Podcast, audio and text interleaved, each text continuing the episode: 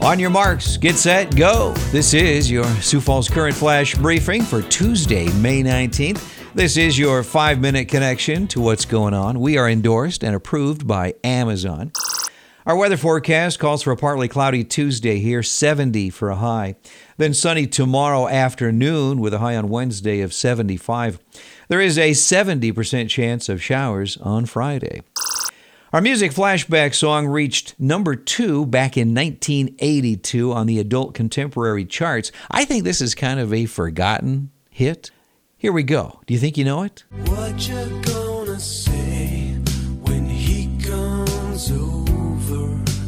There's no easy way to see this through. I'll give you a hint. The vocalist here was a lead singer of the Eagles. I think I gave it away, but I'll tell you the name of the song and the artist uh, here in just a bit. On the celebrity birthday list for May 19th, this guy is having a birthday. Oh, won't you stay with me? Cause you're all I need. Yeah, what an amazing voice, and, and certainly his control is uh, off the charts. This is Sam Smith, who turns 28 today. Former Timberwolf basketball player Kevin Garnett is 44, and Dusty Hill, a singer songwriter for ZZ Top, is 71 today. Other notable people born on this day include Malcolm X, Andre the Giant, and uh, murder victim Nicole Brown Simpson. Looking back on this day in history for May 19th, it was a big day for Mary Tyler Moore.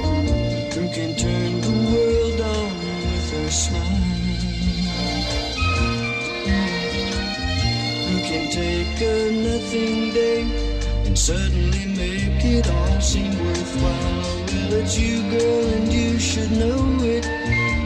With each glance and every little movement you show love is all around, no need to waste. Was this a great intro for a show? Yeah, everybody loves Mary Tyler Moore, don't they? In 1975, on this day, the Mary Tyler Moore Show won an Emmy.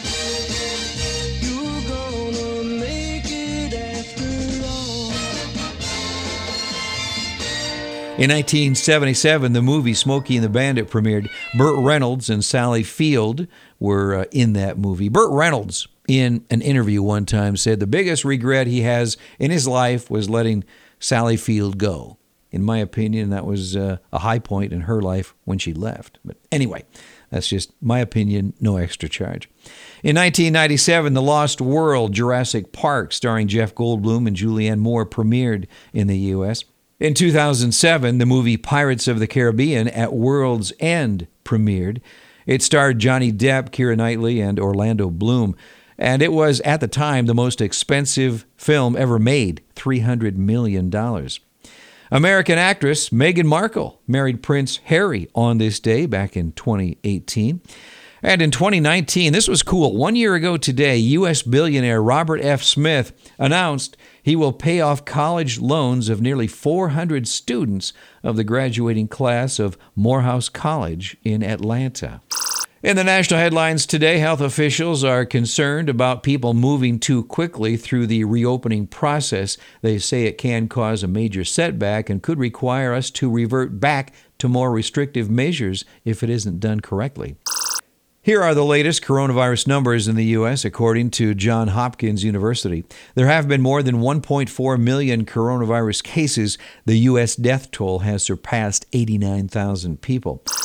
Some good news here General Motors, Ford, and Fiat Chrysler began gradually restarting their U.S. factories yesterday. Here are the latest coronavirus numbers in South Dakota, released by the State Department of Health. As of Monday, we passed the 4,000 mark. There have been uh, 4,027 positive cases in the state, with 40 new cases announced on Monday. Now, active case numbers are at 1,199. No new deaths have been announced. That uh, number remains at 44 in South Dakota. Well, Sioux Falls is uh, slowly but surely opening up. That's good news. Uh, we mentioned this a while ago. The Empire Mall is open weekdays from 11 till 7.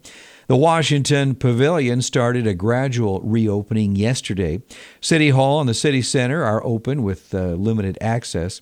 The Great Plains Zoo plans to reopen tomorrow. Public pools, I'm sorry to say, will remain closed this summer. But if your kid needs to uh, take a dip, right now, Wildwater West plans to reopen on May 30th. Country singer Chris Stapleton and his All American Road show has been rescheduled for October 16th. That is at the uh, Premier Center. And there is a food distribution held twice a week here in Sioux Falls. Uh, one of them will be today. Uh, let's see, it's at the WH Lyon Fairgrounds. That is from noon until 8. The other one is this coming Thursday. Today's quote for the day is about saying goodbye. It's from an unknown author. Goodbyes are not forever. Goodbyes are not the end. They simply mean I'll miss you until we meet again. Our flash briefing flashback song is from a guy I really miss. We lost uh, Glenn Frey back in January of 2016, one of the founding members of the Eagles. This was his solo release in 1982. Good song. This is Glenn Frey and the one you love.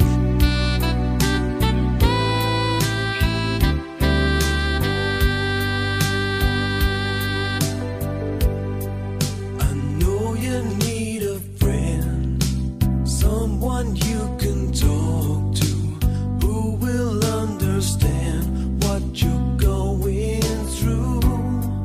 'Cause when it comes to love, there's no easy answer.